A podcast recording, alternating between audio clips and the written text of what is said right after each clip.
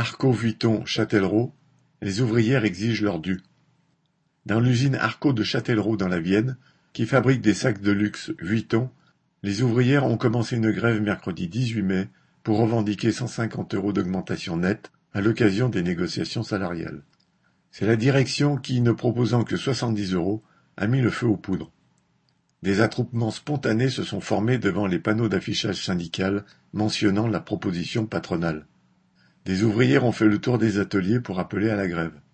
Dès le début de l'après-midi, 350 couturières se sont retrouvées ainsi sur le parking de l'usine en scandant Pas contente, pas contente, une pancarte mentionnant Sous-traitant oui, sous-payé non. La surprise des patrons a été totale car la grève a été reconduite dans les équipes décalées et l'équipe de nuit, surprise également du fait que la dernière grève datait de 2001.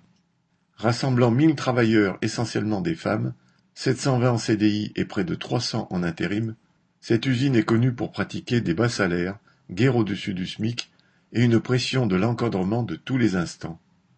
Les cadences imposées aux travailleuses enjambrent des troubles musculo-squelettiques qui aboutissent dans certains cas à un licenciement pur et simple pour inaptitude. En fin de semaine, les patrons annonçaient une augmentation de 86 euros à condition de renoncer au ticket restaurant, à la prime d'ancienneté, etc. En bref, les ouvrières se seraient payées elles-mêmes une partie de cette augmentation. Cette proposition indécente a été refusée par les 550 grévistes du vendredi 20 mai, dont un certain nombre d'intérimaires. Un appel à la poursuite du mouvement sous forme de débrayage a été privilégié par la CGT pour le lundi suivant. Au final, le lundi 23 mai, le débrayage était suspendu par le syndicat dans l'attente du résultat d'une nouvelle négociation à la demande de la direction.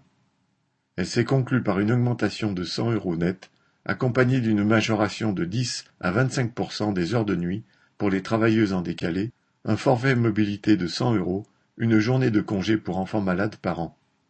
La visite prévue mercredi 25 mai de responsable de l'entreprise de luxe Louis Vuitton, seul donneur d'ordre, a dû motiver les patrons pour chercher rapidement une issue au conflit. Le travail a donc repris, mais l'ambiance dans les ateliers n'est plus la même. Les patrons n'en ont pas fini avec les ouvrières d'Arco. Correspondant Hello.